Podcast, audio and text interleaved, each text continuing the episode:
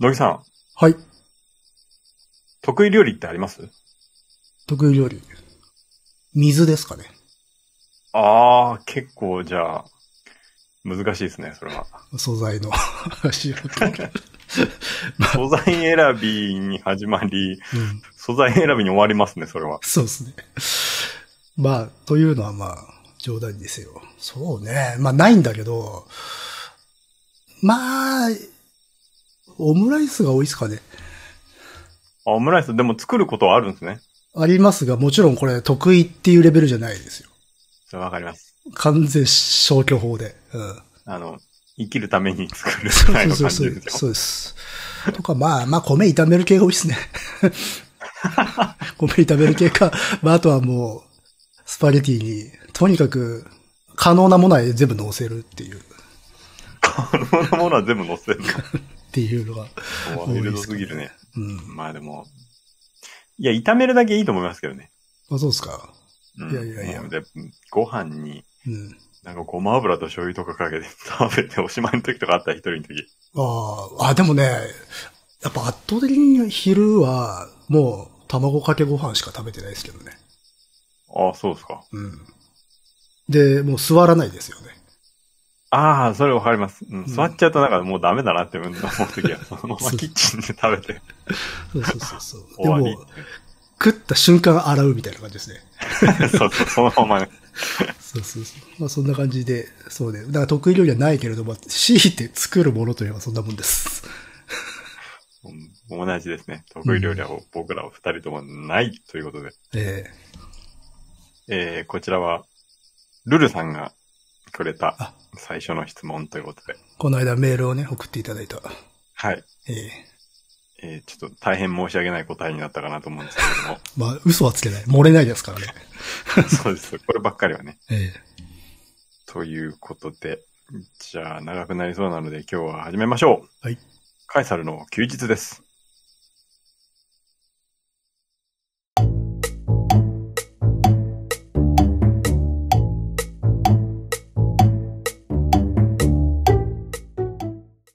はい。この番組は私がダニエルとクリエイターの乃木がサイコロを振って才能目のお題に沿ったトークをしていくトーク番組です。はい。えっ、と、前回、ホックニーの視点みたいな感じで、うん。えー僕メインでちょっと話させてもらったんですけれども、えーホックニー店に行ってきまして、おおえーそれに関しての話はまた今度、えーやりたいなと思うんですけれども、うん。あのーメールとかね、ツイッターとかでいろいろと反応いただいていきますとか、うん。えーいう反応いただいたんですけれども、ちょっとこれだけ言っておきたいんですけれども、うん。館内が非常に寒いので、それに気をつけてください。ああ、なるほど。ガンガン冷房が効いちゃってんだ。うん、あのね、作品保護のために21度に設定していますみたいなので、他の美術館より寒いです。21度か。まあ、なるほど。で、あえっと、美術館のその構造上、まあ戻ることはもちろんできるんだけど、えっとね、入り口にブランケットがあって、それ取り逃しちゃうと結構戻るの面倒なんで、なるほど。あの、さりげなくブランケットあるんで入り口に。うん。で、さりげなくあの、館内の設定温度が20、作品保護のため21度になっていますみたいなことが書いてありますんで、うっかり半袖で行ってしまった人は、ブランケット取った方がいいですね。か、もしくはちょっと軽く羽織るものってことか。そうですね。ハオルも、あの、用意していくのはいいと思います。す。それはね、すごい役に立つ助言ですね。あの、この夏場、あの、うん汗かいて、あれ館内入ったら結構地獄だと思いますんで。やばいですね。まあ、そうか。じゃあまあ、あれか、主催側ももう重々分かっていると。もう寒いことは承知だけどしょうがないと。うん。うん。僕ね、計3時間ぐらいいたんですけど、ちょっと後半もう切れそうになりました。寒すぎて寒すぎあじゃあ回転がいいかもしれないな。て。そうだね。えーそれってなんでどういう基準なの？他の人、あの、展覧会よりも低いっていうのは。いや、わからん。もうベストなのがそこなのか。うん。うーん。えーそうなんだ。特にね、他の絵画とそんなにうん。違う点があるわけではないと思うんですけれども、ちょっとこれだけ気をつけて、先に早めにインフォメーションしておこうかなと思って、これは。それはちょっと有益な情報ですわ。えー展覧会に関してはまた、うん。えーいずれかお話ししたいなと思いますけれども、まあ僕は3時間いましたので、まあ楽しんだということだけお伝えしていこうかなと思います。はい。いや、なんか、寒かったっていうから、え内容が寒かったのかなと思ったけど、そうじゃない。そうそうそう。あの物理的に寒かったってことね。物理的に寒かったです。わかりました、ね。安心しました。はい。えっと、メールをいただいておりますので、えー紹介していきます。はい。えー、乃木さん、ダニエルさん、オットです。えー配信お疲れ様です。いつも楽しませていただいています。ホックニーが見た絵画の回、えー今の私にめちゃくちゃ刺さりました。というのも、写真が趣味なのですが、そもそもカメラの操作や撮影技術などが満足でない部分もあるのでしょうが、構図についてなかなか伸び悩んでいる最中なのです。もっとキリッとした写真を撮りたいのですが、無駄が多いぼんやりした写真が多いようです。じゃあトリミングしてしまえ、とも思うのですが、根本的な解決にはなりませんよね。絵画を鑑賞するのは好きで、コロナ前は美術館にもよく足を運んでいまして、ダニエルさんのお話の中に写真技術を使って描いていたという件もあり、やはり通じるものがあるんだなと確信しました。しかし、美術館好きを自負していた割には写真への良い影響があまり実感できずにいます。センスや才能がないのか、爆発が足りないのか、何なのでしょうか。自分の写真が明らかに良くなったと実感できる瞬間が今世であるのでしょうか自分の視点が平凡すぎてつまらない写真ばっかりと思ってしまいます。なんなら写真を添付してダメ出ししていただきたいぐらいです。えー秘密の知識を、えー読んでみようと思います。あの、ホックニーの本ですね。良い本をご紹介いただきありがとうございました。感想というよりお悩み相談になってしまいましたが、私にとってとても有益で興味深いお話でした。梅雨らしい蒸し暑い日が続きますが、体調には気をつけてお過ごしください。次回の配信も楽しみにしています。ということで、ありがとうございます。ありがとうございます。えっとね、この、ホックニーの秘密の知識を、えー買いましたとか、えー買いますとか、コメント結構寄せられたんですけれども、結構あれ高いので、高いよね、そうそうそう。はいまあ、しょうがないけど。まあ、フルカラーなんでね、うんえー買ってしまった方ね、申し訳ないですけれどもね。うんいやいやいや、しょうがないです、それは。面白いのでね。とうん、ということで、写真ですね。写真の構図は確かにそうね、難しいよね。私も別に得意じゃないんだけど、撮るときは考えますね。うんあのー構図ということで言うと、絵画と無関係ではもちろんないんでしょうけど、うん僕写真の構図下手くそですよ。あのー絵画の構図と根本的に違うのは写真っていうのは、あの、なんつうの、自分の姿勢でもって作り出すもんだから、あの写真の構図って。うん。うん。それが結構かなり違いあるんだろうなと思。まあ、絵画の場合はもちろん自分で調節ができるというかね、まあ、自分で配置ができるので画面上に。うん。写真の場合はね、ここにこういうものが欲しい、こういう色が欲しいと思ってもそうはいかない場合が多いので、うん、わかんないです。まあ、しかもどっちかっていうと、ホックにはそういう切り取り方ではない絵画みたいなものを目指してった人だもんね。そうですね。うんうん。写真はあくまでも一部として、えー使っているので、でも、ホックにも写真についていろいろとコメントしているとこ、うん。前回の配信では結構省きましたけれども、結構写真についての具体的なコメントもいろいろしていますね。うん。でね、写真に関してなんあの、どうしても中心をみんな気にするけれども、あ端を意識しろみたいなことは言ってました。あー、それはわからんではないですね。うん。あと、まあ、それと繋がるかもしれない、関係ないかもしれないけど、私はまあもちもちろん得意じゃないんだけど、写真撮るとき意識することは、あの、普段の自分の視界は絶対使うなっていうのはあるかな。うん。だから立って歩いてる時の目線の高さじゃなくて、普段絶対しない姿勢とか、もう本当地面するから。煽るとか、っていう、やっぱだから自分がん普段見てないところを探そうとはしますね。うん。うん。だってね、あの普段見てるものを撮ってもさ、普段見てる方が迫力あるんですもん。うん。視野覚的に。うん。そうですね。あとは、恣意的にあんまり操作ができない分、何を撮ろうとしたかっていうのは、絵画よりもよりはっきりさせないと、絵画でも何を描いたかっていうのは、もう100分の1しか伝わらないとしても、うん、写真の場合は1000分の1ぐらいしか伝わらないと思うんで、あの、なんか逆説的にさ、写真の方がさ、作為性っていうか意図って強く出るよね。うん、強く出さないとダメなんでしょうね。多分ね、そうそうそう。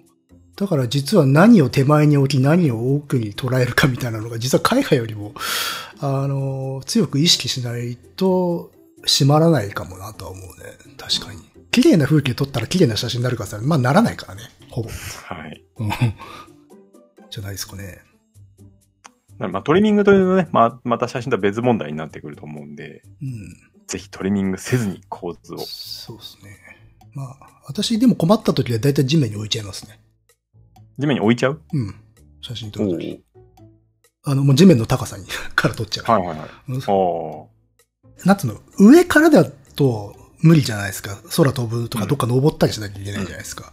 下だとまあ手軽に普段の視野とは違う視野を得れるので、まあ楽かなっていう範囲だね。なるほど。うん。男性だと下にカメラをっていうと、ちょっと危険な気もしまあますけれども、そうですね。まあ、場所を選んでいただまあだからきたいですね。お城でしかできないことですよね。街中でやってたらお、おやおやってなっちゃうから。おーうん。ね、なんかね、速攻にはまって上を見ていた方とかもいらっしゃったようなんでね。ああ、そうですね。いますね。そういう話ね。トイレの中にいたとかね。そうそうそそのまま息を引き取っちゃったとかね、ありますからね。う。お気をつけいただきたい。うん。ありがとうございます。ありがとうございます。はい。えーそして先ほども登場しました、ルルさん、えーまた送っていただきました。はい。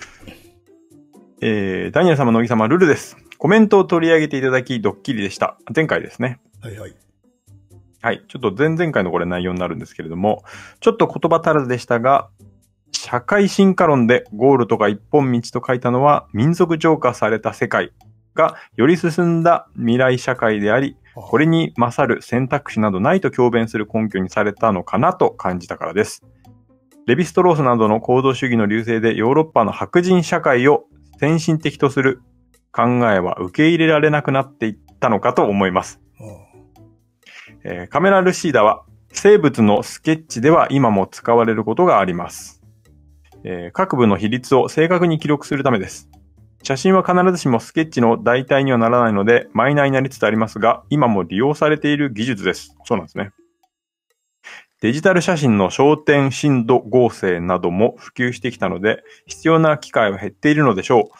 私が大学生の時に授業で先生が、描画装置、過去カメラルシーダを使えば、誰もが同じスケッチになるはずなのに、誰が描いたかわかる。個性が出るんだよね。と言っていたのを思い出しました。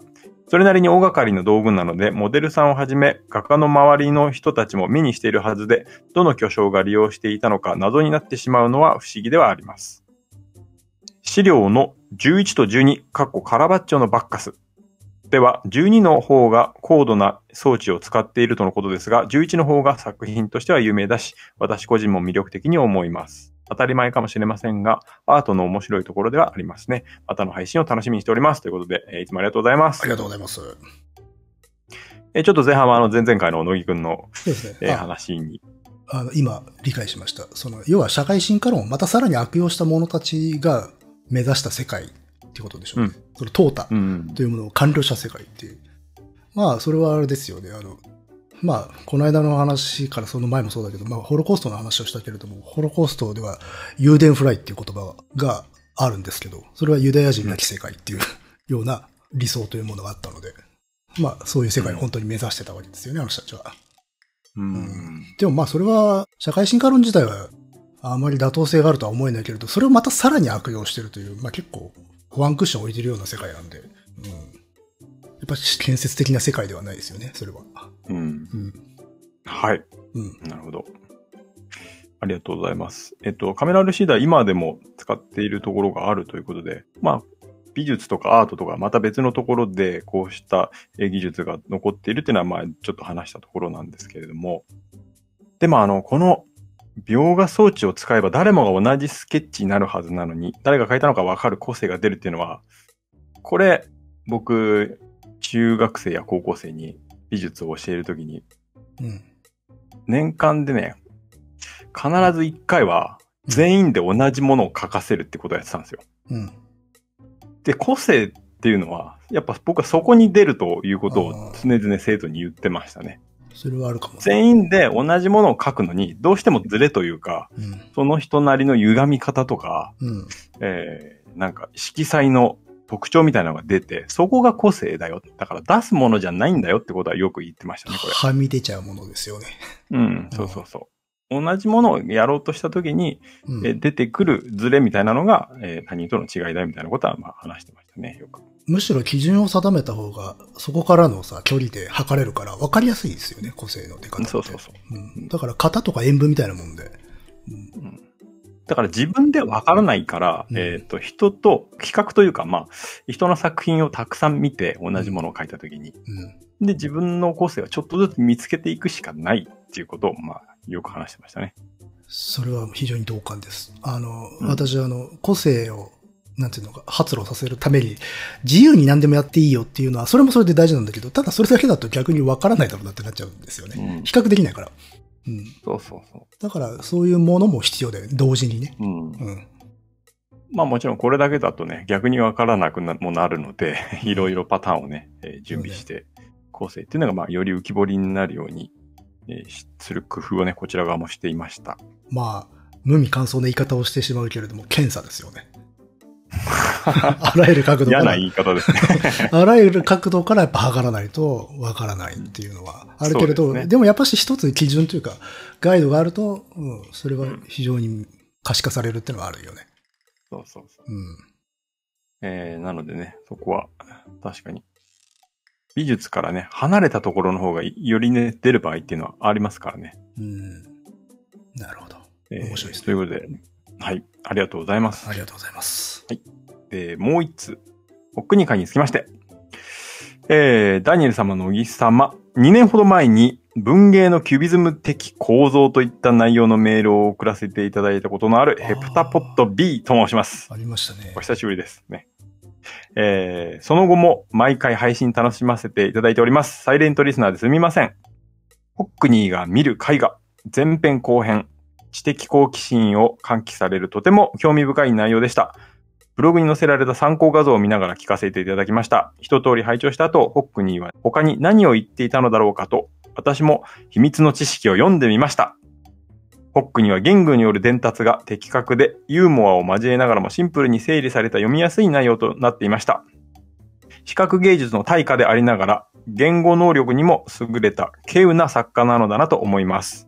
取り上げられた画家自体を咎める内容にはなっていませんでしたが、それらの絵を評価していた美術評論家たちの中には、居心地の悪い思いをした人も多かったのではないでしょうか。画家と工学機器の関係ということで、私は先日行った保木美術館のことを思い出しました。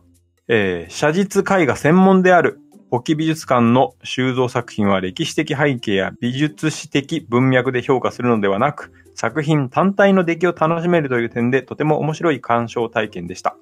かっこもちろん絵の中には様々な意味を込めたモチーフや図像学的な理解力を必要とする仕掛けもあったと思いますが、知識量の差が理解力に直結しない分、近代以前のヨーロッパの農民が教会の絵を鑑賞しているような気分で、同行者と細部を見ながらあれこれ言い合うのがとても楽しかったです。館内に展示されている数百点の絵を見ていて感じたこととしては、写実絵画にも時代の経過によるトレンドのようなものがあり、90年代の作品より2000年代、さらに2010年代と時代の経過とともにより書き込みが細かくなる傾向があるのだなということでした。数十年の間にジャンル内での進化というか、過剰化というか、ある種空白恐怖症化していくバロック様式のような現象が見受けられたように思います。ですので、2010年代の超写実的作品を見た後に90年代の絵を見返すと物足りなさを感じてしまうのもまた事実です。画家よ、もうちょっと頑張れたんじゃないのかと。えー完成というものはない。ただ諦めただけだ。というレオナルド・ダ・ヴィンチの言葉が浮かんできたりもしましたが、それは鑑賞者の余計な要求ですね。そしてこれらの細密化現象も、その時代背景には写真技術の進歩があり、90年代のフィルムカメラから2000年代のデジタルカメラへの移行、さらにセンサーの画素数が飛躍的に上がったことで、より細部が克明に記録され、それを下敷きにして書く写実絵画も細密化が進むということなのだなと、ホックニー会を聞いて気づいた次第です。ホックニー店には9月に行く予定ですので、また感想をお送りさせていただければと思います。今後も配信楽しみにしております。ということで、ありがとうございますあ。りがとうございます。暑いですそうですね。えっ、と、そのカメラのね、技術とともにね、えー写実絵画の、うんえー画素みたいなものも上がってくるというのはね、まさにホックニー、えーの言うところと、えー同じなのでね、うん素晴らしい点に気づかれたのではないでしょうか。なるほど。そして、秘密の知識を買ったのかな？うん ね。すっごい反則できてますね、あなた。そうですね。もうむしろちょっと何がしかが欲しいぐらいですよね。多分数部、最低でも数部は売れてるはずで、ね。あるいはもっといってるかもしれない。いいな。うん。うん。まあね、ぜひね、ね、ホックニー自身の画集なんかもね、美術館結構置いてましたから、これまでのやつも。うん。そうなんですよ。ホックニーってあの、難しい言葉を使わずに、誰でもわかるような言葉で、うん。シンプルに、ストレートに、そして、えー真理を語ってくれるところがあるんですよね。うん。そのあたりは非常にね、えーここにも書いてありますけど、軽有だなと思います。うん。あとね、いホックにもちろん本もすごいんですけれども、インタビュー映像とかね、ぜひ見てほしいですね。結構冗談を言うのがね、面白いんですよね。結構ファンキーなおじいさんなのね。うん、よくタバコギャグはまあよく言ってるね。タバコギャグ？うん。まあ、あの、タバコ大好きなんだけど、うん。今まで何人もの医者が俺にタバコをやめろと言ったけど、うん。全員俺より先に死んだね、みたいなことを言ああ、って たりとか。美術館のなんか映像の中でも、うん。タバコ吸いな、ここタバコ吸えるから最高だね、みたいなのをなんか全然関係ないタイミングで挟んでたりして。ああ、愛煙家なのか。うんまあでも、長生きしてますからね。うん。あの、ホックニーのね、制作過程を映した映像とかもあったりして、本人の説明を交えながら、それでかなりね、えー貴重な映像なので、ぜひ行ったら見てほしいなと思いますう。ん。いいですね。まあ、私、言語で伝える能力が高い人の作品って好きですけどね。おお。うん。好きっていうか、共通、割と共通してるなっていう、自分が好きなあ、本当ですか？ものを作る人は、あの、うん、語りもうまいっていうのが多いかな。ああ。まあ、リヒターなんかまさにじゃあそうですか。多分そうなんだなと思う。で、なんか、まあもちろん全部が全部じゃないんだろうけど、ある種傾向に出やすいのかな。うーん。まあだから雄弁な人というのか、ゆ自分の作品についてちゃんと語れる人の作品を好む傾向には確かにあります。ドキッとしますね。本当ですか？語ってください。ああう。んまあ、そしたら、うんリヒターやホックニーなんかはいいんじゃないかなと思いますよ。ああ。うん。なんかそれによってこうガイドラインっていうか補助線が引かれるからとかではなくて、そもそもそういう人たちの作る作品が、そのものが割と好きになる、なりやすいんですよね。まあ論理的下支えがあるみたいな感じですか？っていうことなのかもね。それそれをなんとなく知識とかではなく感覚で感じてるんじゃないですかね。うん。で、後で、だから後でなんか裏打ちされることが。あ、やっぱこの人よく喋れる人だなっていう。うんはいはい。っていうのがありますかね。まあ逆で好きな人もまあいないことはないですよね。もう全くわけわかんないっていう人もね。うん。自分でもよくわかんないですっていうね、人も。あれは不思議ですね、確かに。うん。うんあの、僕もいますね、そういう人。全くはよくわからないんだけれども、なんか好きだなっていうのは、うんちょっと怖いところがありますね。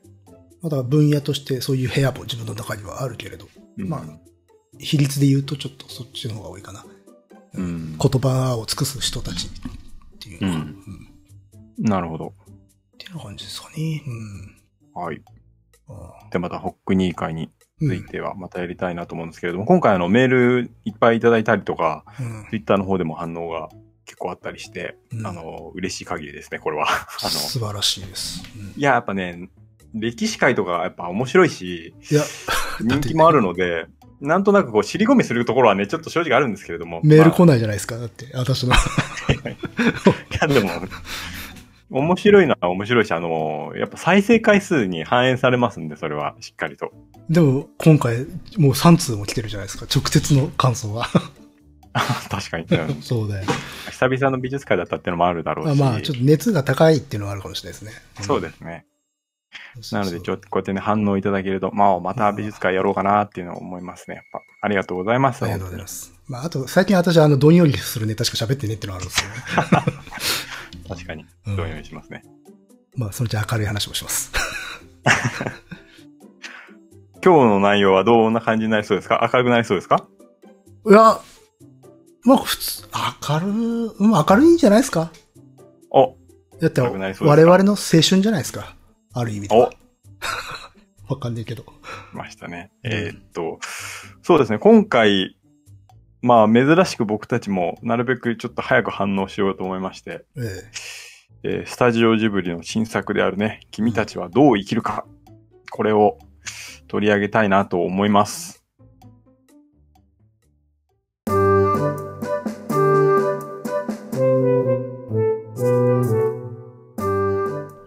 そうですね。私はこれ初日で珍しく初日で見ました。うん。お野木くんは初日に行っていると思いました。初日のレイトショー、てかレイトショーとは思えねえぐらい盛況でしたけどね。ああ、そうですか。うん。縁に近ってぐらいいたよ、人。へえ。うん。え、それは家から割と近いとこ？割と近いところですね。イコールまあ東京都内とかではないということではないです。おそうまあ。最近地価が上がってるあの辺ですよ。ああ、あそこですか。へえ、そうなんだ。ああそこ上がってるんだ、最近。そうそう上がってて。う。うーん。ん。いやいやいや、まあまあまあ。ね、もう11時に終わる上映時間だったんだけど、前になったかな？ほぼほぼ。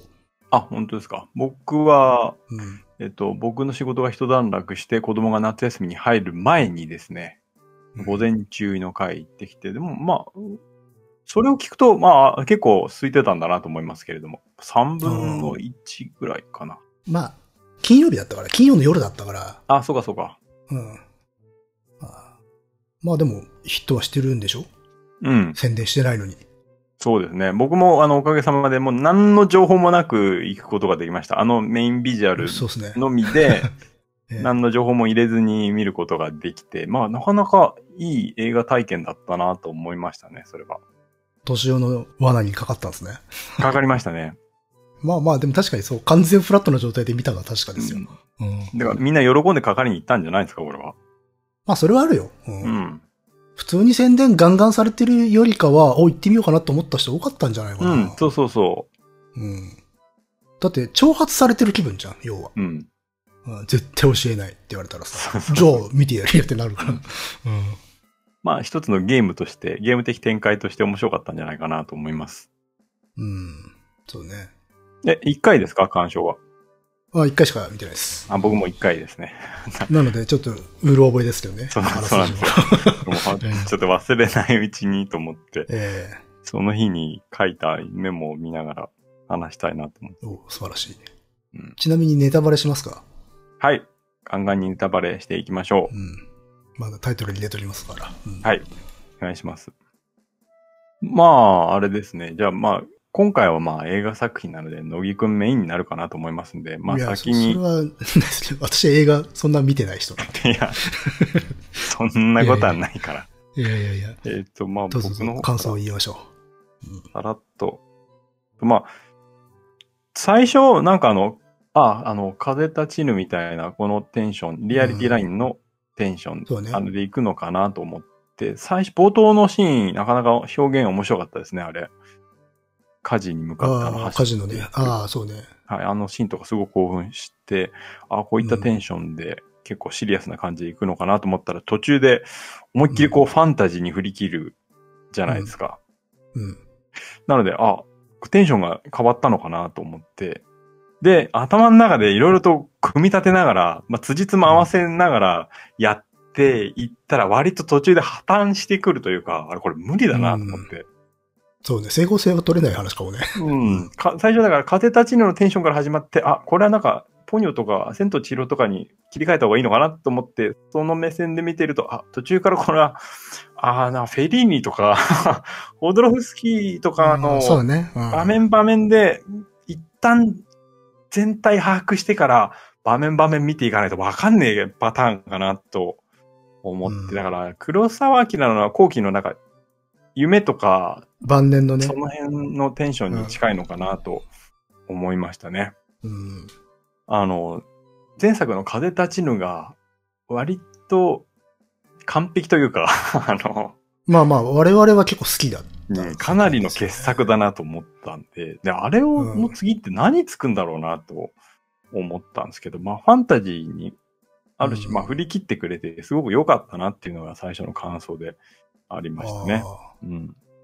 ー風立ちぬと同じ匂いをポスターの段階から感じたりはしなかった？ん？風立ちぬあと、うんもしかしたら延長にあるんじゃないかみたいな。そうそうそう。ちょっと思った、それは。うんそれはそう。私も見に行った一番大きな動機そこだったから。うん。うん。だからあの、ファンタジーに行くと、あんなファンタジーに行くとは思わなかったっていうとこああ、ろがね。そうね。それは思いましたね。うん。で、あのーこれまでのジブリの、まあ、セルフオマージュみたいな場面がいっぱいあって、そうね。まあ、それは、まあ、ほほとんどの人が思ったところだと思うんだけれども、まあ、あの王子が、まあ、例えば、矢崎駿で、あの、うん世界自体がジブリかな、みたいなことを考えると、うんまあ、じゃあ、散りばめられてでも、まあ、それはそうなのかな、とか思ったり、そうね。うん、あとは、あれですね。まあ、途中、これはアーノルド・ベックリンの死の島の、なんかモチーフにしたのかなっていうところが出てきたのと、あの、墓ですね、墓。ああ、はいはいはい。で、墓みたいなの出てきて。我を学ぶものはなんそうそうそうそうあれが、まあ、アーノルド・ベックリンの死の島かなっていうのと、あと、あのーその建物自体が最後、なんというか、元の姿みたいなのが出てくるじゃないですか。はいはいはい。その時もアーノルド・ベックリンのチャーペルっていう作品があるんですけど、それを思い出しましたね。あじゃあ、なんかビジュアル的なインスピレーションがあるのかな、そこに。うん、なんかね、全体的なビジュアルイメージ、ベックリンのを思い出しましたね。いうところかな。ベックリンってどういう作品なんでしょう？ちょっと検索してみてみる。とても有名な作品なので見たことはあるかなと思うんですけれども。そう、アーノルド・ベックリンがね、死の島を何パターンも書いてるんだけれども。ああ、はいはいはい。知ってますね、これね。うん。これはあれですね。ヒトラーともゆかりのある 絵ですね。あ そうなんですか。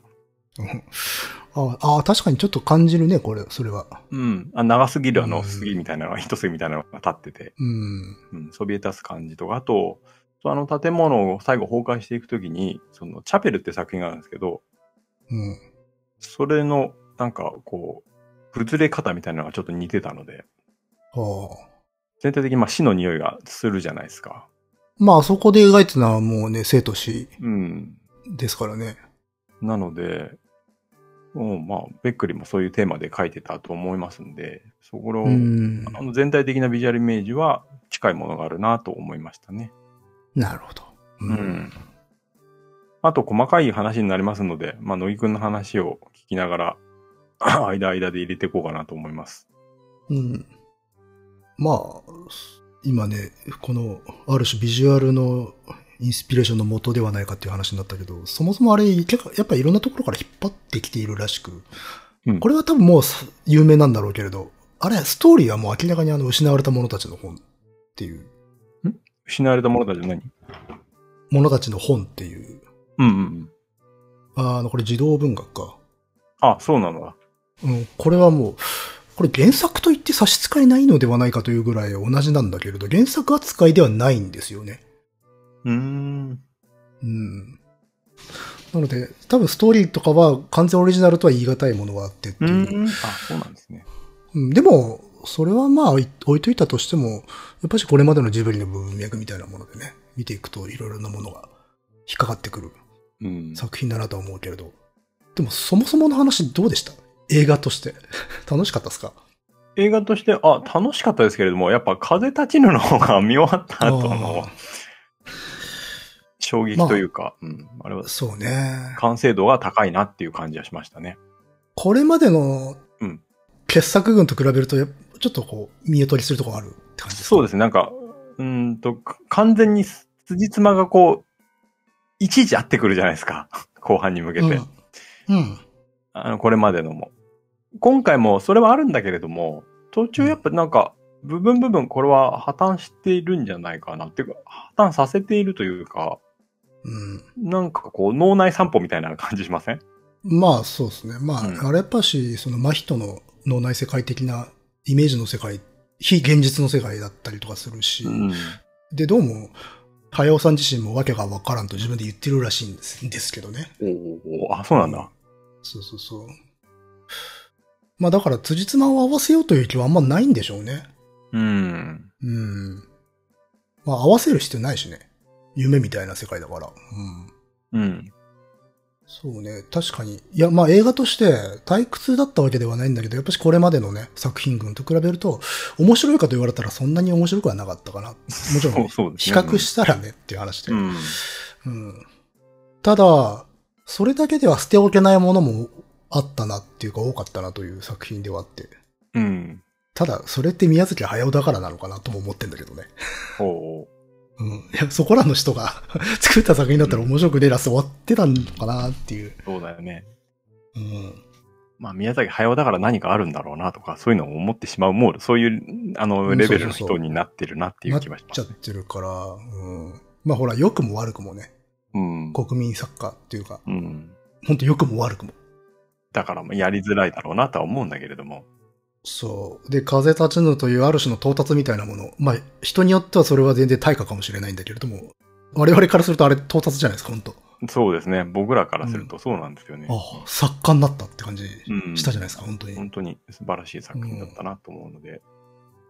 で、最初に言った通り、その匂いを少し感じたんですよね。やっぱし、あの、ポスターの絵とか、あるいはタイトルとか、その、まあ、要は、あの、別である同名のね、本を借用しているっていう、そのスタイルからしても、まあ、ちょっと風立ちぬ的な、なんか作り方してんのかなという予感があったので、見たいと思ってみた。うんそしたら前半は確かにまあまあ風立ちぬと共通するような世界観じゃないですか。はい。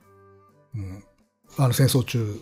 うんそ。してまあ、風立ちぬの時よりも本人の身の上っていうか境遇に近い主人公が設定されてるよね。あ、そうなんですね。うんあの、要は航空機関連、要は冷戦のあの、パーツを作っていた会社うん。のしあの取締役っていうか役員がおお父さんっていうのはあれ、宮崎駿のとまんま一緒なんで。うんうんうん。だから、まあ自分の幼少期っていうか子供の頃の話を投影していて、そこにいろんな自分を形作ってきたものを結びつけてっていうんで、あ、よりさらにプライベートなものになってんのかなと思って見てたんだけど、なんか、もっとわけわかんなかったですね。そうですね。うん。そうね。でね、序盤見てて、最初にすごく印象付けられたのは、あ今回は重力と重心の話だっていう。おう。うん。というのは、あの、火事、おえっと、お母さんを火事で失うときにさ、2階に駆け上がるとき階段をバタバタ上がっていくっていう。はいはいはい。うん。あの、いかにも早尾さん的な、ジブリ的なアクションなんだけど、い、つもより重いんですよ。おお。あの、宮崎駿ってさ、まあ、飛翔、はい。飛ぶ人じゃないですか。飛ぶ。うん。で、もうもちろんその、なんていうか、ある種、あの、ダイナミックに見せるために重力を描いてた人なんだけど、でも、彼が今まで描いてた重力は克服される重重力なんですよ。はい。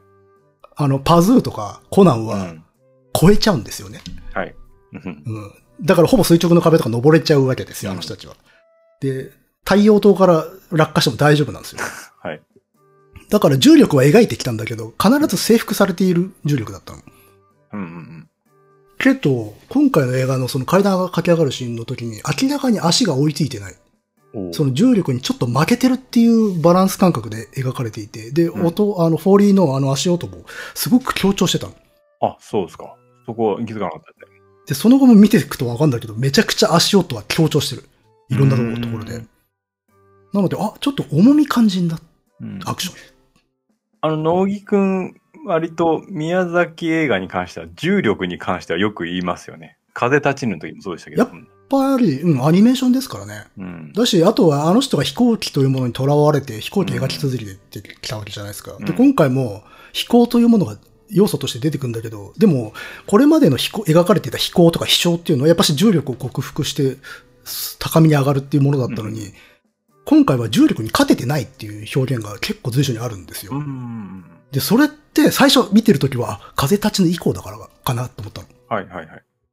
風立ちぬによってその飛翔のイメージっていうものがある種彼の中で解解決というか、結論に達したので、そこに今までのような無垢な夢を持つってことはもうしないんだっていう風におーなものとして書いてんのかなとか思ったんだけど、うん。ただ今回ね、あの人はね、絵コンテになんか割と集中していたらしく、それほど監督というほど細かく指示してないらしいんですよ。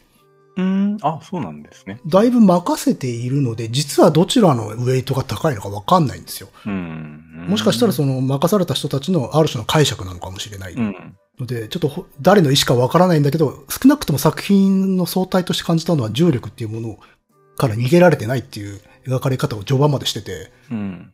で、それって単にそこのシーンだけじゃなくて、結構ね、途中から、あ、これはもう意図だなっていうぐらい描かれる。うん。うん。例えば、あのーまあ、ママ母のね、えっ、と、なんだっけ、夏子さん夏子さん、はい。と会うときに、えっ、と、人力車だっけかあれ。はいはいはい。の乗る乗るシーンですね。うん。そう。あの時はまあ足元とかを強調して描いて、で、よいしょって感じを出してって、降りる時も描いて、あそこはちょっと僕も感じましたね。ちょっと過剰にいってるなっていうのは思いました。くどいでしょうん。あの、乗った時に傾くんですよね。う。そう。うん。そうそうそう。あの、重み感じるでしょ、うん質量というか。確かとあなんかちょっと今までの軽さっていうか、とは違うなって思ってたんだけど、その後も、あの、やたら足元強調する、足音を強調する、であるとか、あとね、その、お屋敷ついてから石段を上がったりとかするときに、うん石段が明らかにでかいんですよね。に。はいはいはい。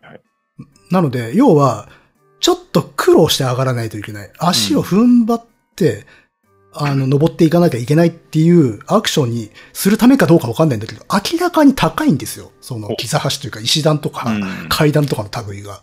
でよく見ると細かいところで何かが課題、あの、過剰に大きく描かれてたりとかするような気がしたんですよ。うんそれって、要は全部に重量を感じさせるような描き方をするためなのかなっていう、そのうん。アクションに対してね。うん。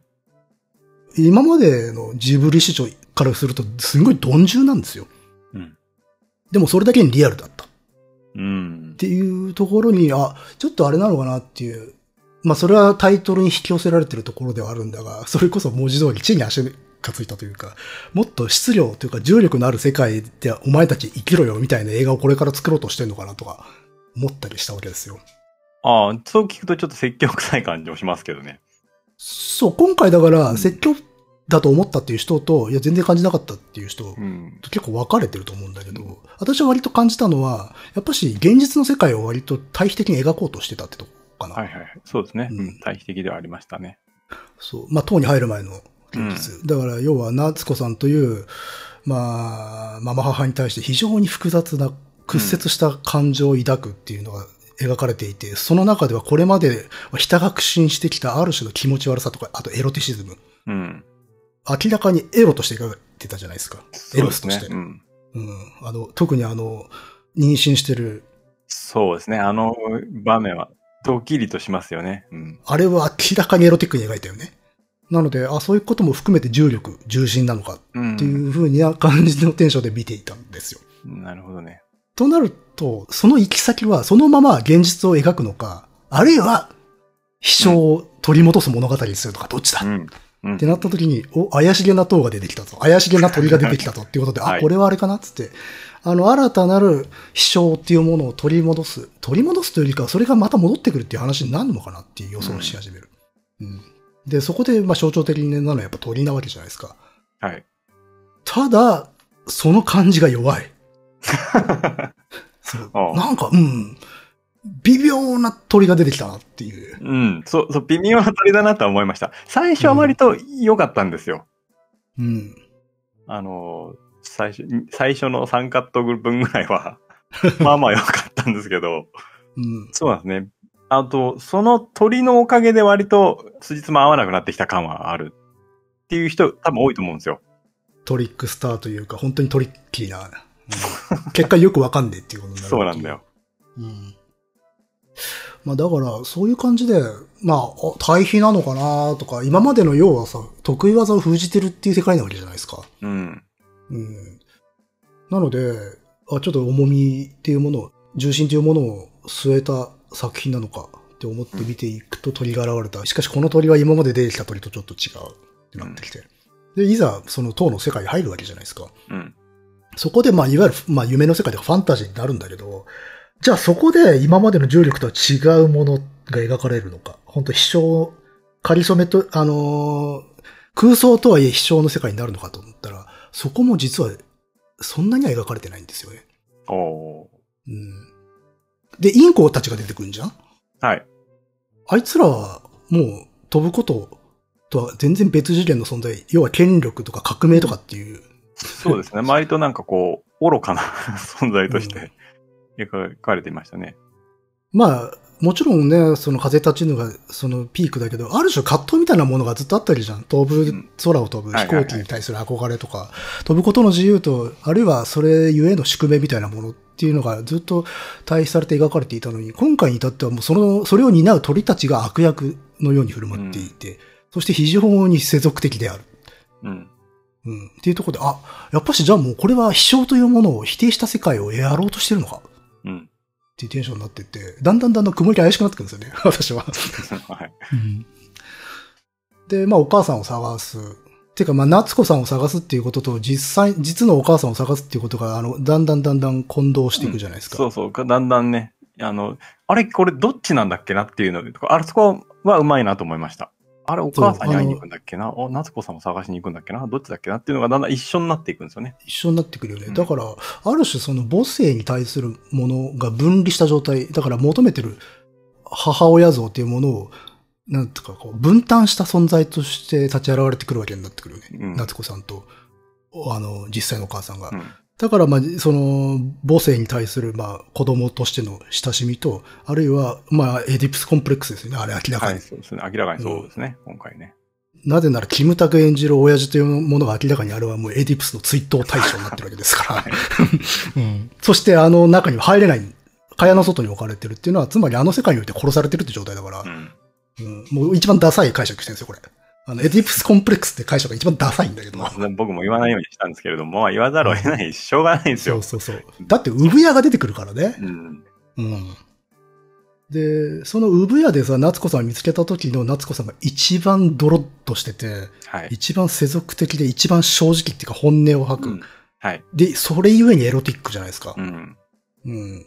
だからまあ、あれはまあ、母母性のその、ある種、性愛の対象としての部分っていうのになっちゃっていて、それがまあ妊娠していて身重であって、で、かつ子供を産むために産屋に隔離されてるっていう、うんまあ非常にシシンボリックなはい描かれ方をしていて、うんで、片や実母は、あの、天真爛漫な少女になってるという、そうですね。これは気持ち悪いと思った人多いんじゃないかなっていう。うん、そう、気持ち悪いとは思いましたけど、でもそれは、まあ、毎度のことのような気もしますし、うんでも正直だなと思っちゃったね。うん。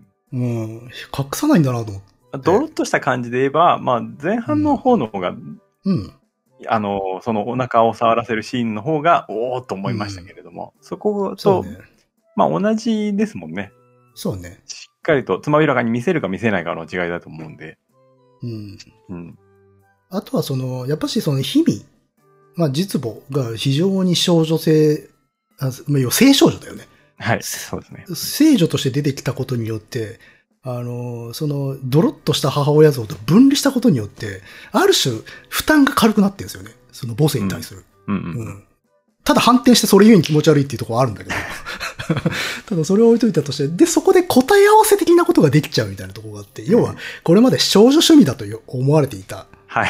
ああの人が、はいその少女趣味というのは、エディプスコンプレックス。要は、マザコンとロリコンが実は表裏一体だったっていう、風な解釈まあ、雑な解釈うんまあね。が、まあ、答え合わせできちゃうような描かれ方をしてて、で、そういうふうに思われる可能性というか危険性は分かっていたんだろうけれど、そこは隠さなかったってことでしょ？うん。分かんなかったんだとしたら相当迂闊なんだけど。いや、うん。素直に普通に素でやっただけなのかな素でやっただけだと思いますけど。うん、そうそうか。まあでもその少女趣味的なものとそのエディプスコンプレックス的なものが表裏一体っていうのは多分そうなんだろうなっていうのは思いますよね。その実際の、なんつうの、精神とかの問題じゃなくて、少なくともその偶意とか作品に現れるイメージとしては。うん。うん。なので、ちょっとそこは、おおこれは引く人いるだろうなと思いながらも、まあそういうもんだと納得して見ていたんだけれど。うん、だからその塔の中で、いすごい、じゃあ、あ、結局精神世界の話になるんだなと思って。うん。だったらなおのこと、飛翔っていうものを取り戻す方に行くのかなって思ったら、行かなかったんだよね。うん。うん飛ばなかったですね。飛ばなかった。うん、で、それこそね、あの、セルフオマージュであるかのように、これまでのジブリ作品の、まあ、いろいろな断片を彷彿とさせるシ,、シーンとかシークエンスあったじゃないですか。うん。で、それに心をね、ちょっと踊らせるところもあったんだけど、うん。でもそこに、その、これまでのあの天才的なアニメーションの躍動ってないんですよね、やっぱ。うん。うん。で、それこそあの、塔を上がっていくところでさ、あの、王、インコの王がさ、うんどんどん階段を落としていくっていうシーンあるじゃん。はいはいはい。それでも上がっていくこと、あそこなんて一番得意じゃないですか。うん。そうですね。うん。うん。だからあそこで彼は重力を克服するのかなと思ったら、できなかった、最後まで。はい。むしろ非常に凡庸なアクションシーンで終わってしまって、おお、こういうの一番上手かったやんって思って非常にがっかりはしたんだが、逆になんかすごくリアリティっていうか、あの、突き刺さってしまって。意図かわからんよ。意図かわかんないんだけど、あ、こんなにもぬるいシーンになってしまってるっていうことが、あの塔のね、そういうシンボル、あの象徴みたいなものと結びついちゃって、非常に陰鬱な気分になりましたね、あそこは。なんでかっつったら、あの、単純にうまくいってないってだけだったらまあいいんだけど、まあ、うん。インコの王が橋を落としていくときに、最後少しだけ残った階段をうん、ダメ押しで落とすシーンがあるんですよ。はいはいはい。ああの細やかさって宮崎駿なんですよ。はいはい。普通の人だったら見を見過ごして、まあやらないだろうなっていうところまで、あの、徹底して描いてるっていう。例えば、だから、もののけ姫であ明日が斜面駆け下りるときに、あの、茂みにつを突き抜けるからっつって、顔を伏せて駆け下りるっていうシーンをアニメーターが書いたときに、明日かは違うんだと。前を見てるんだ。みたいなことを指摘してた男なんですよ。うんはい。そういうところまで、し その登場人物がその時何を考えて、故にどういうふうに振る舞うかっていうことを、すごく頭の中でイメージしている人だから、最後の一かけらまでかあの階段を落とすみたいな演出をするんだよね。にもかかわらず、非常にアニメーションとしてのワクワク感がなかった、あのシーンに。うんなるほど。要は、そこまで細かくやるんなら目は行き届いていたはずなのに、そう。あの、そのか、細やかさというかね、あれがないとういう、ん。なんか、うん迫力ないな。迫力のある演出にならなかったっていうところが、割と、なんか、あれですね、ピンチですね。そう。だからそれは単純にあの気力がなかったというか、まあ衰えたのか、あるいは意図してるのかっていうのはちょっとわかんない。でもまあ枯れたのかなと思って。うん。で、見てって、でもこれまであれほど重力みたいなものを描いてるんだから、なんかそれに対する回答欲しいよなって思ってたんですよ。そしたらその先で積み木が出てきたんですよね。あ、これなのかなもしかしてって思って。ん？これなのかなと思って。その重力の正体って。ああ、はいはいはい。なんか非常なバランスでもってさ、積んでる積み木があるじゃないですか。13個の白いやつですね。そうそうこれまでのなんか自分の作品とかなんだか知らないですけど。うん。まあ、直に考えればそんな感じですよね。うん。うん。っていうところに繋がってんのかなとか思って。で、結局、まあ人はその世界を選ばなかったわけじゃないですか。うん。たとえ火の海になっても現実の世界に戻るうん。っていうところで、ああ、じゃあ、やっぱし夢とかファンタジーとかっていうものにうつつを脱がしてるんじゃなくて、ちゃんと現実の世界に戻って、地に足つけて生きなさいよっていう説教なのかなとか思っちゃって。はいはい。重力のある世界に戻れと、しっかりと。そうそうそう。でね、それがややっぱしあのー非常にアンバランスな積み木というものでうん。表現してんのかしらとかね思ったんだけど、これ、ただこれは全然わかんないです。うん。うん。でも多分あれは、やっぱしジブリそのものとか、あるいは彼がこれまで作品を作ってきた作家としての、ものあの、詩小説として捉える人が多分多いだろうし、てかん、大体考察ってそうなっちゃうから、で、まあ、そうなりますね。この人は誰って話になるんだけど、はいはいそれよりかやっぱしアニメーションっていうものに力点を置いて見た方がいいのかなとか思うわけうん。ですよ。だってアニメーション監督だから。っうん。ていう点で、やっぱしそのち、さっき言った重力、重心みたいなものっていうのが一つのフックっていうか問いかけになっていたのに、それが割とあんまり回収されないまま終わったんだよね。で、うんそれが回収しないということが回なのか、あるいは単純にマジでもう枯れていたのかっていうのがうん私にはわからないっていう状態で見終わった。でもその一番最初の階段のシーンでの、で感じた重力、要は現実パートで発生していた、これ見よがしまで、生での重力がう、ん。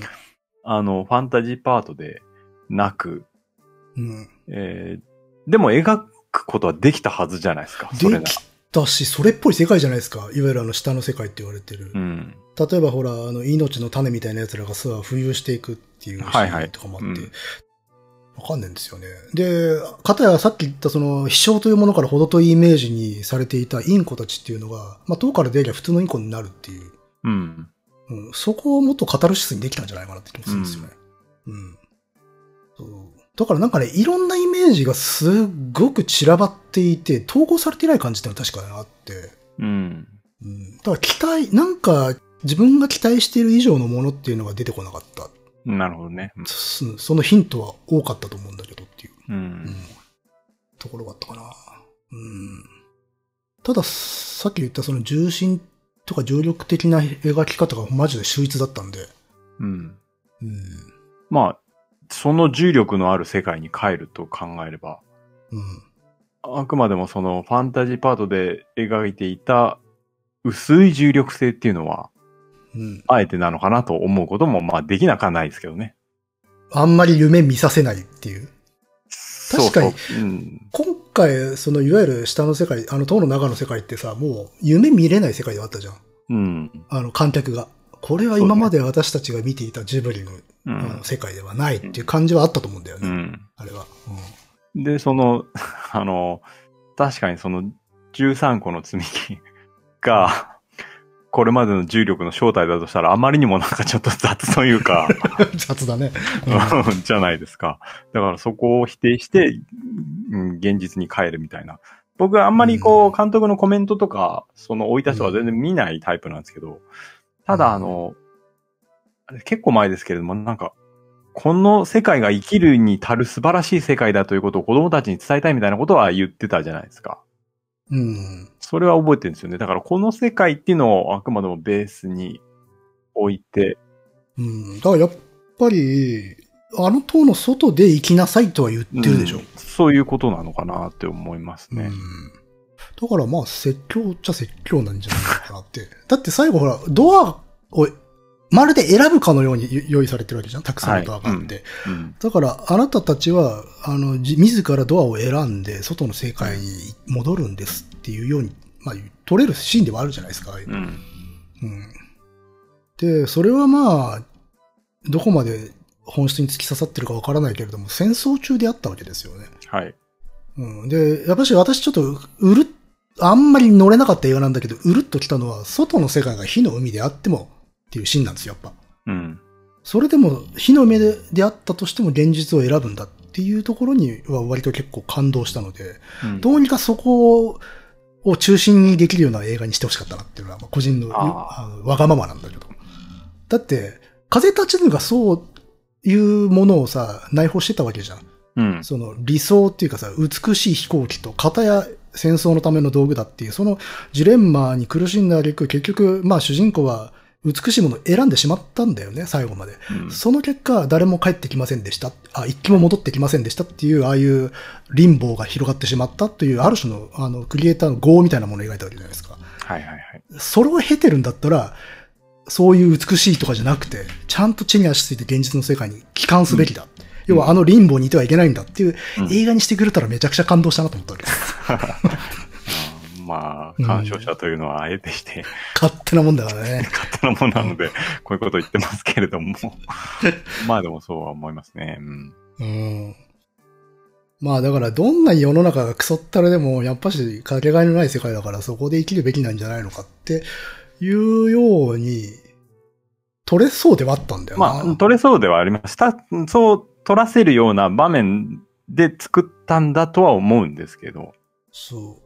で、あるからこそ、まあ、真人くんはその夏子さんを母として受け入れるっつって二人で塔を出るし、その氷見は再びちゃんと真人の母になるうんっ。ていう時代を選んで出てくるっていうことで、はいやっぱし、あそこでみんなあの塔の中っていうか下の世界とかに逃避しなかったっていう結論なわけじゃないですか。だから、まあ現実に帰れってことがある。あの場面でちゃんと帰っていくじゃないですか。で、うんお母さんが帰るときに、あの、そっちに行ったら、お母さん死んでしまうって、うん。で止めるんだけれども、でもあなたの母になれるって最高みたいな感じでうん言っ。ちゃうじゃないですか。あのうん。場面に関しては、あのね、テッド・チャンのさ、はいはいはい。あなたの人生の物語を思い出したんですよ。ああ、ああ、なるほど。そうね、イメージつつながるね。あの、分かっていても、運命が分か、先が分かっていたとしても、やっぱり私はその人生を選ぶっていう物語そう。で、テッド・チャンに関しても、えっ、と、一応、こう、時間軸というものがない世界で、そうねえあーを描いていて、それ、れで最終的に選ぶじゃないですか。選びますね。あの時にうん乗れなかったんですよ、最後僕は。そうね、あの、前ね、話したけど、あなたはあんま乗れないって話してたもんね。あの、やっぱり、うん。時間軸というものがない世界で、そしてやっぱり、うんあの話っていうのは生命というものを肯定するね、うん話だと思うんですけれども、でもやっぱり 時間軸の中で生きている僕としては、うんその自分より先に若くして死ぬ子供を産むことを あれだけ元気よく選択できるかなっていうのでずっと俺は引っかかったんだよ。それはもう本当、あの、親としてのリアルな感情ですよね。そうそう。だからもうね、これにこういう話に関してもね、バイアスがかかるんです、必ず。それはもうしょうがないでしょうね。うん でも、でも今回は、あの、うんなんていうんですかね、親が 先に親が死ぬじゃないですか。あ あ、そうね。うん。だから肯定できました。ああ、子が先に死ぬことは分かっていても、その親になれるかっていうのと、うん自分が先に死ぬって分かっていても親になるかって言ったら、その後者はまあできるよねってこうんとが。。だからあっちで、初めて、なんかこう、腑に落ちるところがありました。あの、同じような状況で、同じく生命を肯定できるなと思いましたね。うん、あ、それは確かに私は親じゃないから、えなんとなく分かってなかったけど、今聞いてそれははハッとしたわ。確かにそうです。あの、親だったらそっちは選べるわな。うん、そうそうそう。自分が早く死ぬと分かっていても、ここの子を埋めるならそっち選ぶっていうのは、まあ、人情としてはね。うん。うん。もちろん、ね、長生きもしたいけどさっていう。そうそうそう。うん長生きしたいけど、でも、うんそれなら、それならいいよと思いました。うん。まあ、ただ、さっきその気持ち悪いみたいな話したけど、唯一怖さとして感じるのは、あのドアを開けていく夏子さんも、そして、あ実母の方も、うん結局、真人の理想のお母さんなんだよね、あれは。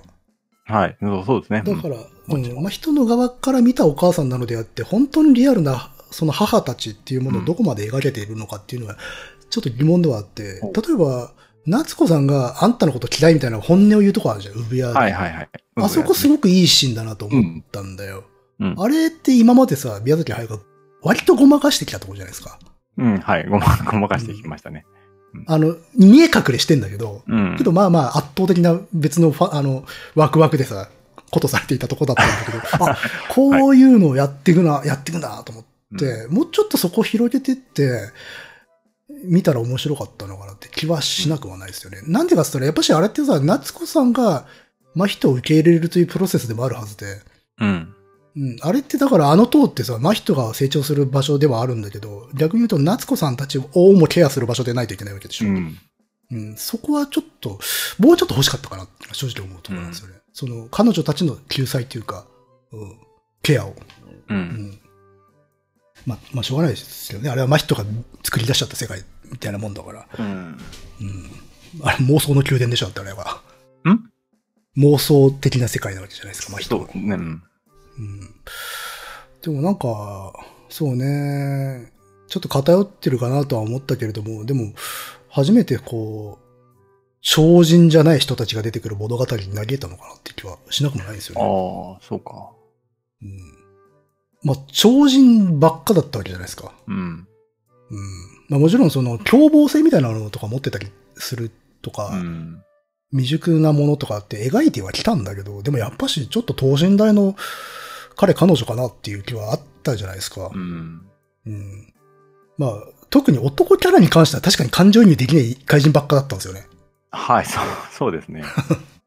まあ、それに、例えばまあ、普通のような人も途中で超人にななるものが多かったんで、そうです、ね。確かにそれ考えるとそうかもしれまあもう、で、女性キャラも確かに複雑っていうか多層的な存在もいたんだけど、ナウシカだってまあ確かにあの、非常に聖女ではあるが、凶暴性も秘めているっていうものではあったんだが、でもやっぱしあれって男の方から、男の側から見た、うん。あの、性少女だよなっていう。ところがあって、どうなんですかね。今回は本当ね、これだっていうのはね、言えないですね。なんかこうまあ断片でこうなのかなっていうのが散らばっていて、それらが統合されない感じなんですよ。うん。そうそうそう。だから、一度こう全体把握した上でもう一度見たいなっていうのはありますね。私も一回しか見てないので、ちょっとそこが繋げられてないのかもしれないなって思ったけど、まあでもやっぱし、ちょっとエディプスなとこは否めないですよね。あそうですね。うん。うん、まあこれまでもそうだよなと思って。本当不見が不在だもんね。うん。うん。いや、難しいよ。あの、本当多分、親父って描きたくないでしょ？普通。そうなんですか？ぜわかんないけど、邪魔じゃないですか、やっぱ。これ多分なんかの話、深海かなんかの話の時もしたけど、うん。うん。父親って真面目、まあ、同性の親って多分真面目に描くのめちゃめちゃ困難だと思うんですよね。だから殺しちゃうんだよね。ああ。そうなだ。うんん。で、今回はさ、割とこれまでの作品の以上に密ではあったじゃん、父親っていう存在が。うん。けど最後さ、完全にあの滑稽な外部の人になってたよね。ああ、滑稽な外部の人ね。まあ、それはまあ、うん最後に周りの人が違うように見えるっていうのは、まあ、成長端としては。特にね、親とかそういう存在は、さもありなんな感じはするけど。うん。で、まあ、ただなんとなく感じたのは、まあ、暴力で訴えるっていうとこ。どっちが？父親、キムタクがさ、もう最後武装して、まあ、ね、あの、八幡村の多治見洋蔵みたいな感じで行くじゃないですか。ああいうところに最後は力でしか解決しようとしない男たちの滑稽味みたいなものになはい。に落とし込んでんのかなっていう気がして、そこになると、これは完全妄想というか、勘繰りすぎなんだけど、うんさっきあの、重力を征服する者たちの話っていううん。ことを話したじゃないですか。はいこれまでの作品で。よく考えたら、あの、重力征服してんのって男の子たちばっかだなってイメージがあって。ああ、はい。まあ、ばっかっていうほど統計があるわけじゃないんだけど、例えばパズーとかコナンたちって、まあ、あれじゃないですか。腕力じゃないですか。はい。あの、圧倒的な体力とありえないほどの、あの、もう剣の強さでさ、重力を征服してたじゃないですか。うん。けどまあ、なんかナウシカとか、うんあるいはその、なんつうんだろう、クレナの豚とかに出てきた女性キャラたちを見ると、エンジンによって重力を屈服させようとはしてなくて、グライダー的な感じで、あの空間に踊り出てるイメージで描かれてることが多いなと思って。空的な。うん。そうそうそう。もちろんあのね、特にフィオがそうだけど、まあ実際は飛行機に乗ったり作ったりとかしてるんだけれども、まあイメージね。うん要は、重力かに抗うんではなくて、風に乗るとか、乗る揚力に身を任せるっていうイメージで描かれていて、まあその時点ですでに偏ってるんですけどね、見方が。けれど、そういうものが最後まで抜けなかった人なのかなと思って。うん。男たちはエンジンの馬力で世界を制しようとしていると。うん。エンジンの馬力でもいいし、膝の力でもいいですよ、何でも。うんとにかく力ですよ。それに対して女性たちはしなやかに、たおやかに、あの、空気をに乗っていたんじゃないかっていう描かれ方。それはそれで嫌じゃないですか、女性も。なんだそれってなるじゃないですか。まあまあ、それはそれでね、うんあのうん。いいとか見えますからね。うん。そうそうそう。で、そういうイメージが最後まで抜けなかったのかなとかちょっと思ったりしたお。おうん。ならもうそれで、そういうもんなんですよ。そうなんだろうな。そういう価値観で生きてきた。そういう価値観で生きてきた別に抜く必要もないので。まあね。うん。で、あとはほら、これはなんか、ミリタリーの話をした時に触れたけど、その、なんかあの飛行機の墓場みたいなイメージあるよねっていう。うんあの、男たちが、そのエンジンで重力を制しようとしてた男たちが本当の意味で自由になる。本当の意味で fly high するときって死ぬときだけっていう。重力の空気から解き放たれるのは、まあ、死んだ時だけだと。その時、あの、プロペラは目に見えるスピードにまで落ちてるっていうね。まあ、そういう幻影があるのかなっていう。うんうんそれもそれで気持ち悪いダンディズムだなと思いますが。いや、そう、んダンディズムだと思うよ。かっこいいっていうか、あの、真の勇者っていうか、本当にかっこいい男っていうのは死んだ時だけだったって いう。わかんないけどね。まあ、あの人戦争中の記録そんなないだろうけど、年齢はい。的には。うん。けどまあまあ、その自分の親父たちが関わった飛行機に乗った者たちに課せられた価値観ってそれだったんだよね。まあね。うん。お前たちが本当に男になれるのは国の見立てとして死んだ後なんだっていううん。価値観を確かに刷り込まれた者たちの幻影みたいなものは感じていたかもね。これ全然、あれですよ。あの、こじつけですよ。うんこじつけだけど、ただ、霊式というものにとらわれれば、それは考えざるを得ないから、どうしても。うん。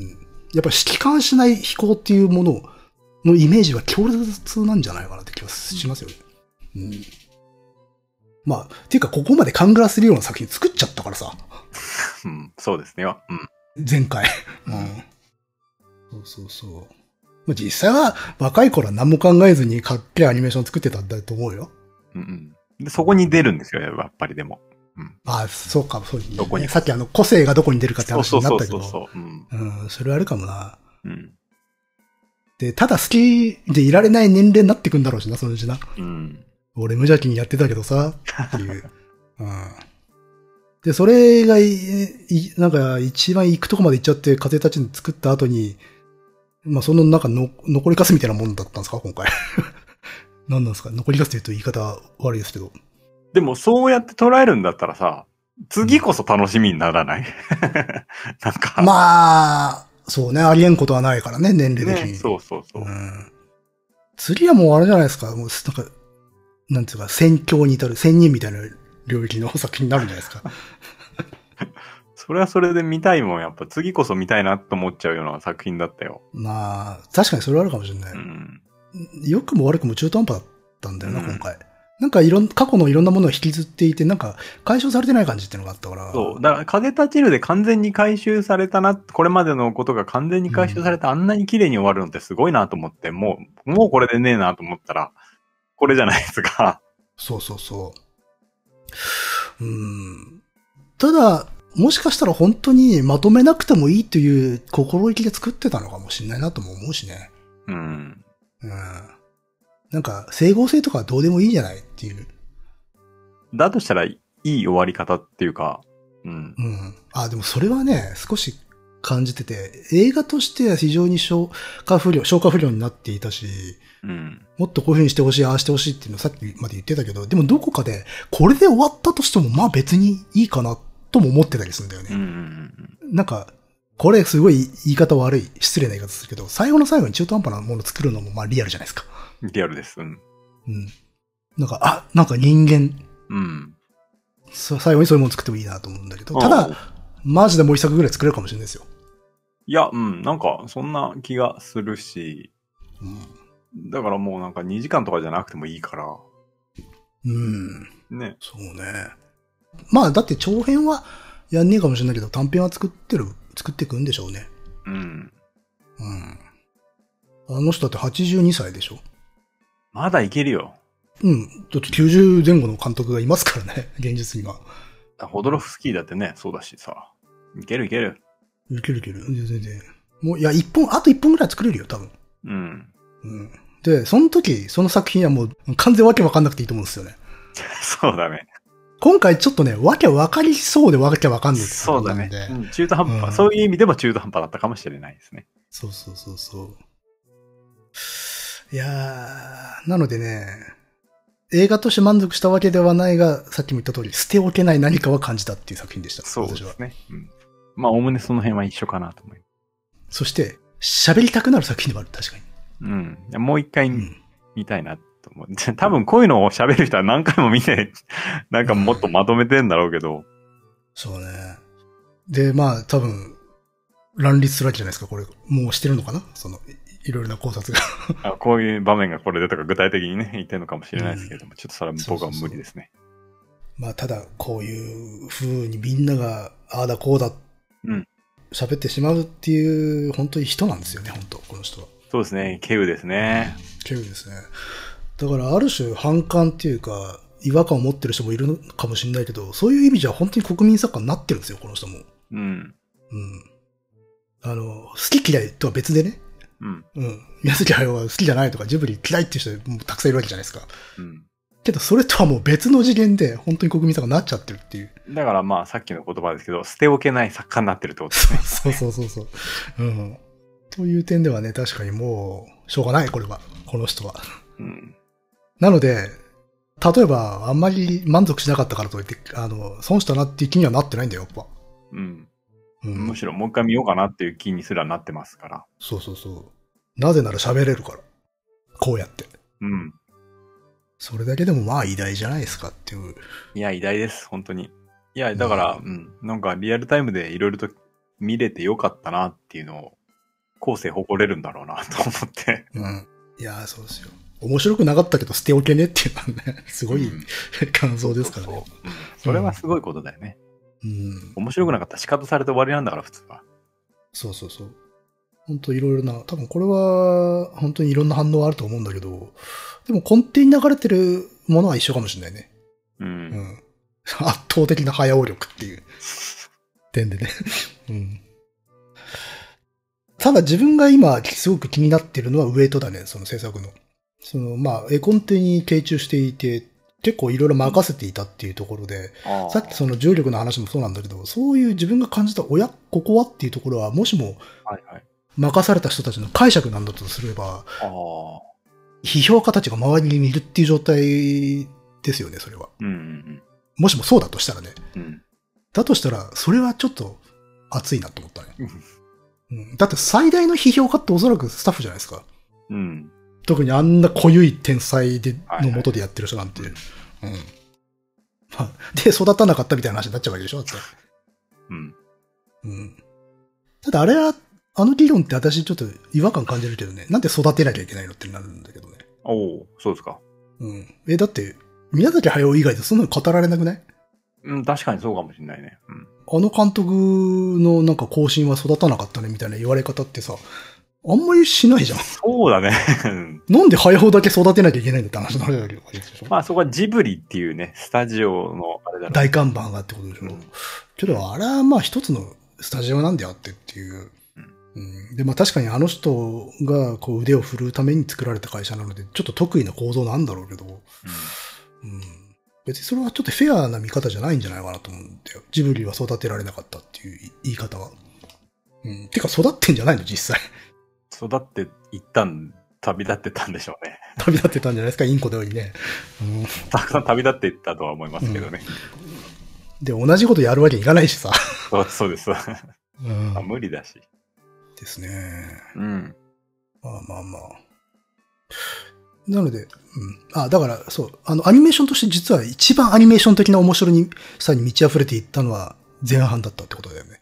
はい、そうですね。現実の方が。現うん実のパートで。っていう、ね、ダニエルさんが触れていたあの、ハジのと時のうん表現うん。とかもすごいハッとするもんだったし、あの辺は本当面白かったです。ね、面白かったね、あそこね、本当うん。という感想でしょうか、僕たちは。はい。うんですね。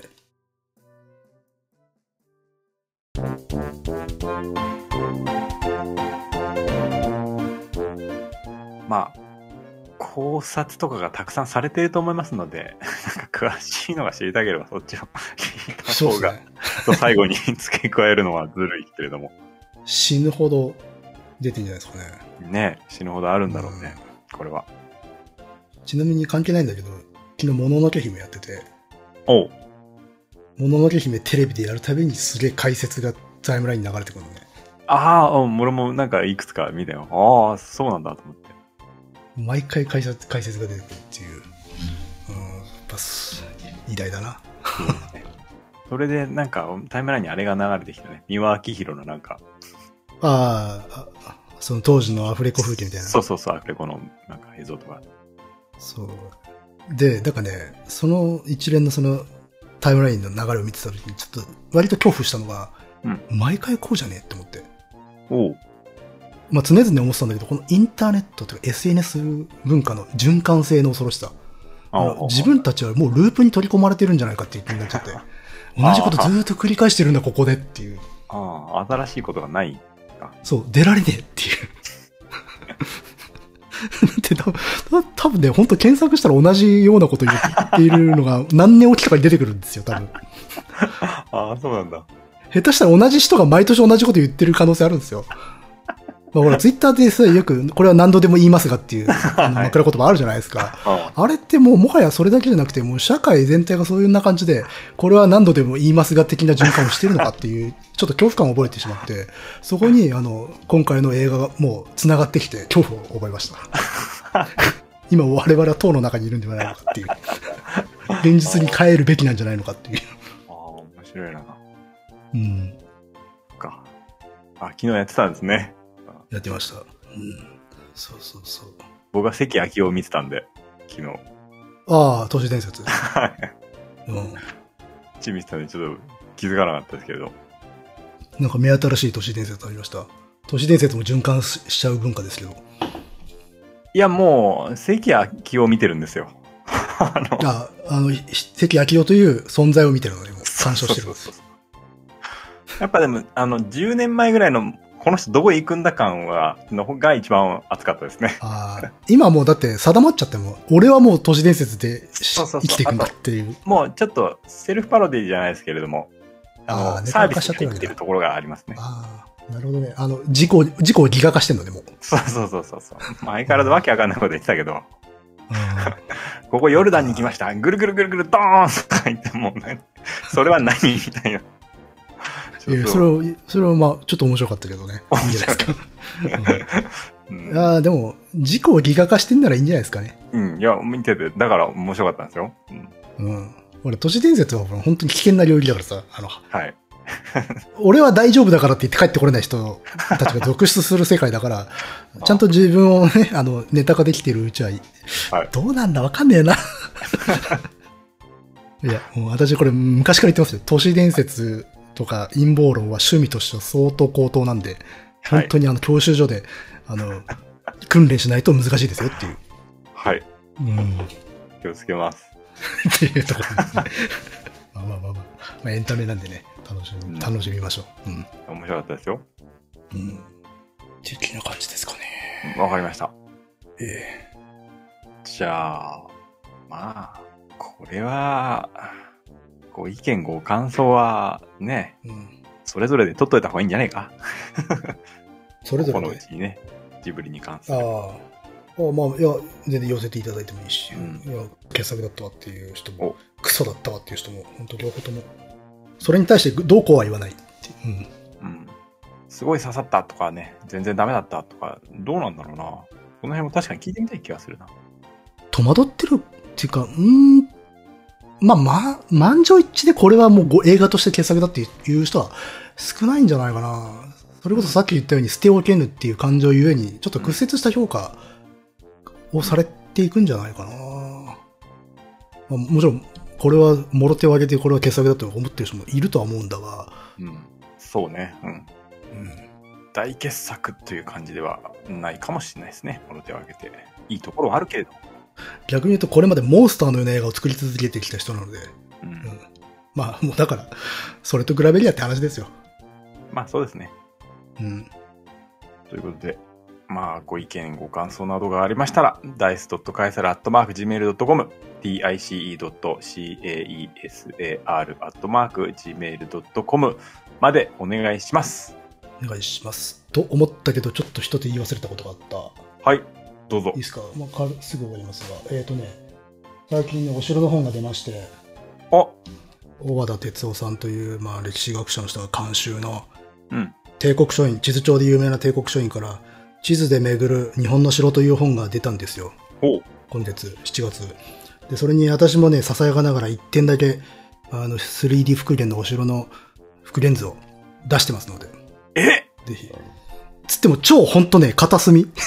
ちっちゃくなんで、あの、探して、探すの大変なぐらいのレベルのもんなんで、バーンと出てるわけじゃないんだけど、一応は載ってますっていうことで宣伝させてください。お暑いじゃないですか。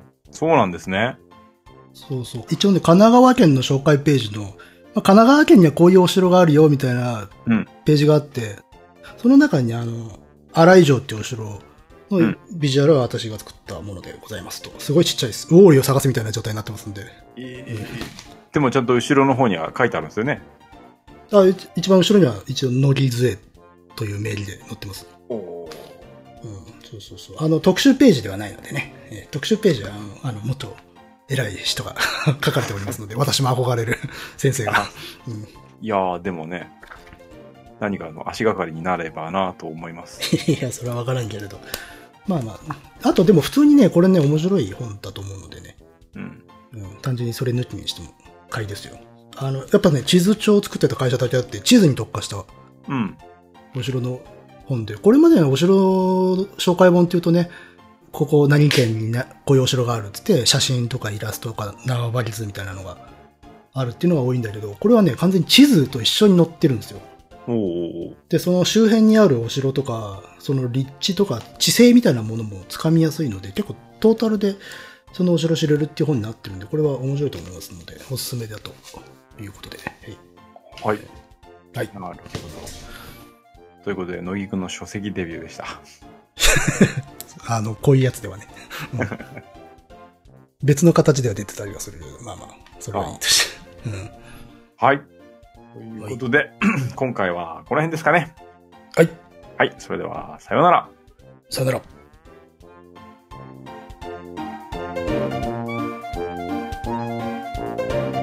今我々は塔の中にいるんじゃないかっていう。現実に帰るべきなんじゃないのかっていう。